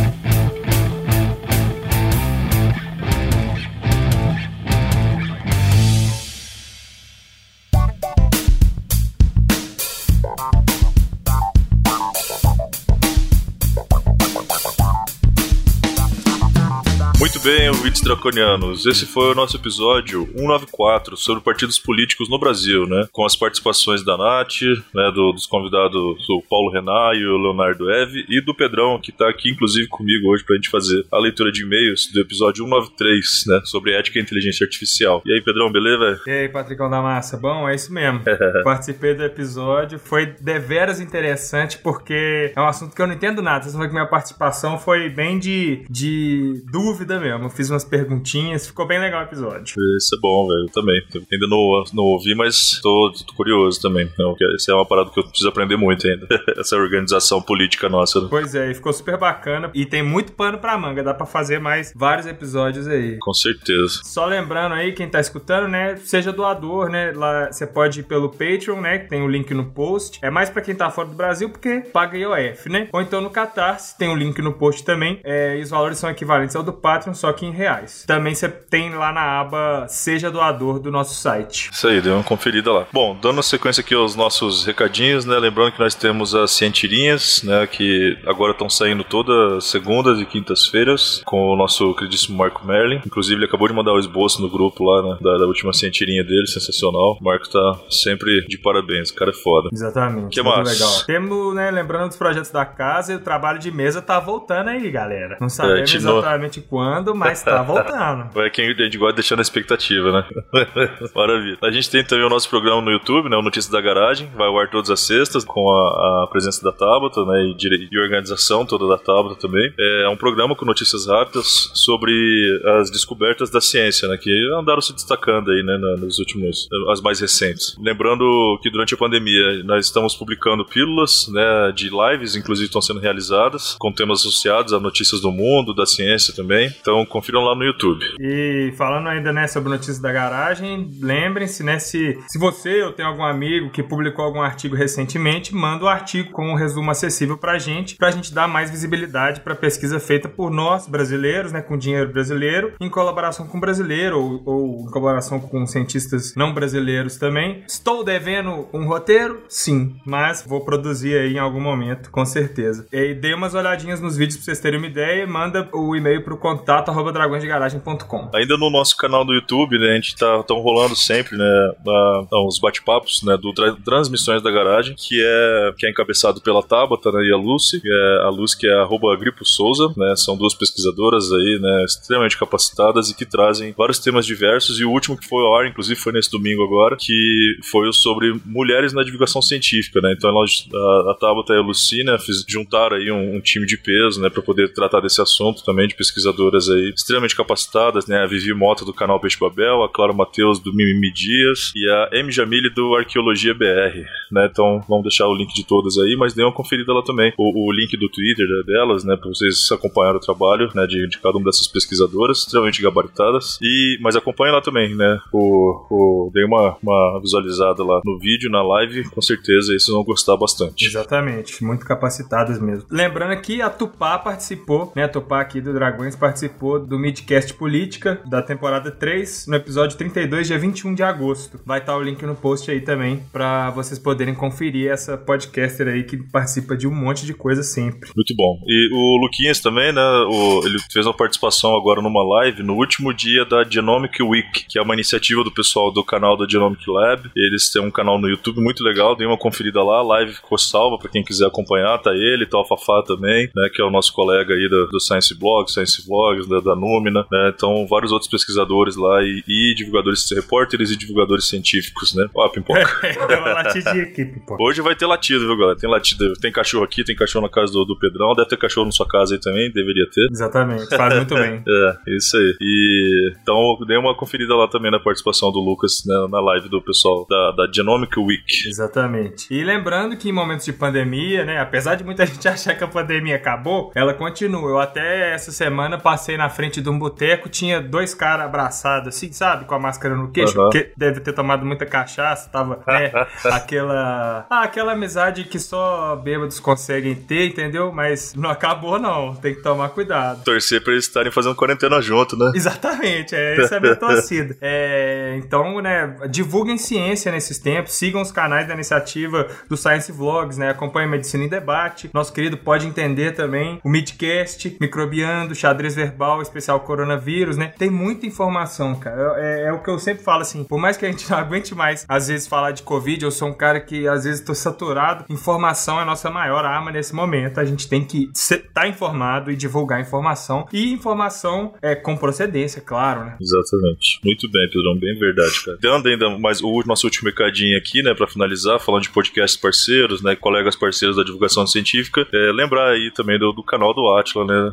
é, continue acompanhando, o Atila tá fazendo lives, né, sempre com muito informativas, a última live dele também, acho que foi de sexta-feira agora, não lembro certinho, mas ele explicando, né, a questão do milhão, né, naquela contagem, né, aquela, aquela previsão, né, entre aspas, então foi muito legal, muito, foi muito instrutivo, né, esclarecedor, então dê uma conferida sempre no canal do Atila, no YouTube, ele tem também o Telegram, a gente vai deixar o link aí também pro canal do Telegram, onde ele faz algum, dá algumas comunicações rápidas. E sigam ele no Twitter também, né? O arroba oatila. A gente vai deixar os links todos aí, certo? Só mandar um abraço aqui também para os novos mecenas. Temos dois novos mecenas aí nessa quinzena, que é o Francisco Fernandes e a Yara Vidal Pereira de Souza. Valeu, gente. Muito obrigado. O nosso trabalho só existe por causa de vocês, com certeza. Muito obrigado, galera. Isso aí. Bom, vamos mandar uns abraços aqui então.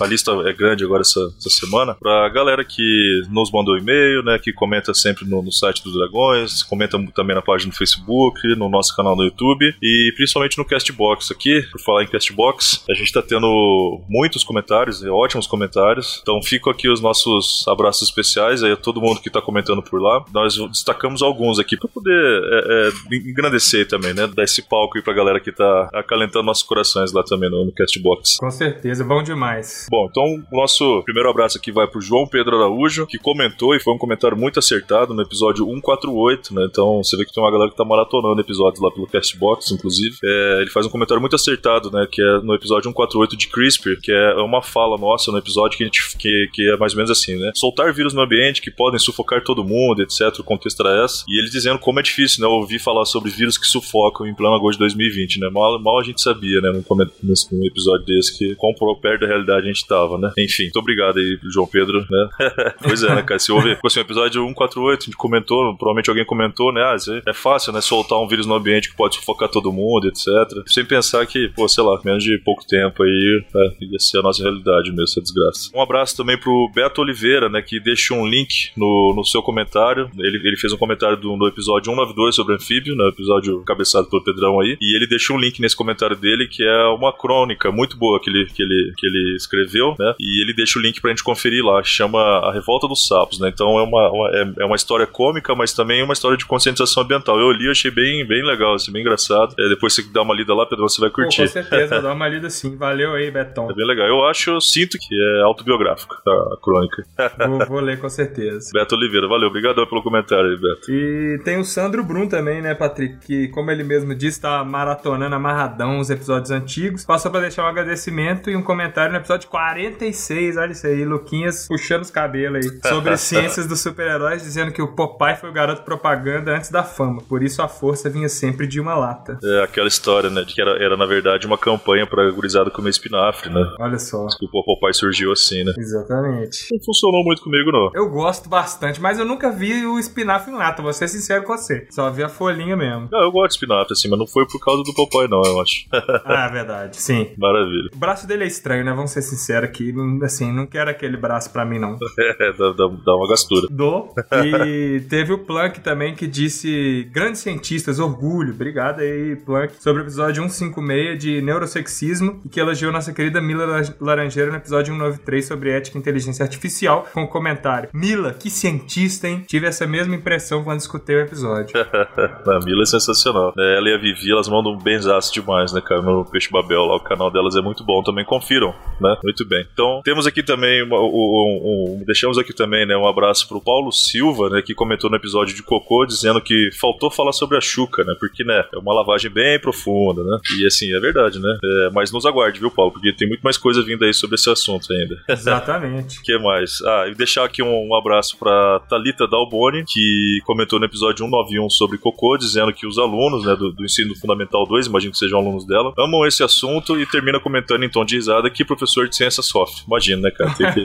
Com certeza. Mas a gurizada deve ser extremamente curiosa, né? E aí é bom que ela já até, eh, se fosse um pouquinho mais velho, podia até indicar, né, o episódio pra gurizada. Pra Exatamente. Apesar que acho que dá pra, dá pra todo mundo ouvir, pra todos os faixas etárias. É né? tranquilo, é um episódio tranquilo. É verdade. E tem o Kleber Moreira também, elogia e nos parabeniza pelo último episódio, que foi sobre ética e inteligência artificial, dizendo que foi um episódio especial, não apenas pelo tema principal, mas também pela discussão fina sobre os vieses envolvidos. Isso foi bem legal mesmo do episódio. E valeu aí, Kleber Moreira. E vamos aos e-mails, mas não tem e-mails essa semana. a gente não tem e-mails destacados. Essa semana a gente recebeu alguns, é verdade. mas que a gente respondeu no particular, né? É verdade, é verdade. Mas assim, nos mandem e-mails, viu, galera? A gente recebeu muitos e-mails bem legais aí semana passada, retrasada. Nas, aliás, na quinzena, nas quinzenas passadas, retrasadas, né? Sim. Continue nos mandando, a gente fica muito feliz. Né? Mas sem problema. Pra finalizar, então, curtam nossas redes sociais, né? Nós estamos no Facebook, é o facebook.com.br Dragões de Garagem. Tem no Instagram também, arroba Dragões de Garagem. Certo. Estamos também no Twitter, né? Que é a melhor, a melhor pior rede, né? Que é o twitter.com.br Dragões Garagem. Exatamente. É. O Mastodon, que eu vou ser sincero, ainda não conheço essa rede aí. Toda vez que eu gravo e-mail, eu lembro, tem que entrar no Mastodon pra conhecer. Que é o uhum. arroba Dragões de Garagem, arroba Mastodon.social. E assinem e avaliem o nosso feed, né? A gente tá no iTunes, no Castbox, no iCast, no Podcast Addict, no Google Podcast, no Spotify, no. Sempre comento que eu tô aqui também. Eu esqueço de colocar aqui é o Grover, Grover Podcast, que é um aplicativo do, do Windows também. Hum, legal. A gente tá lá. E comentem nos vídeos do YouTube, né?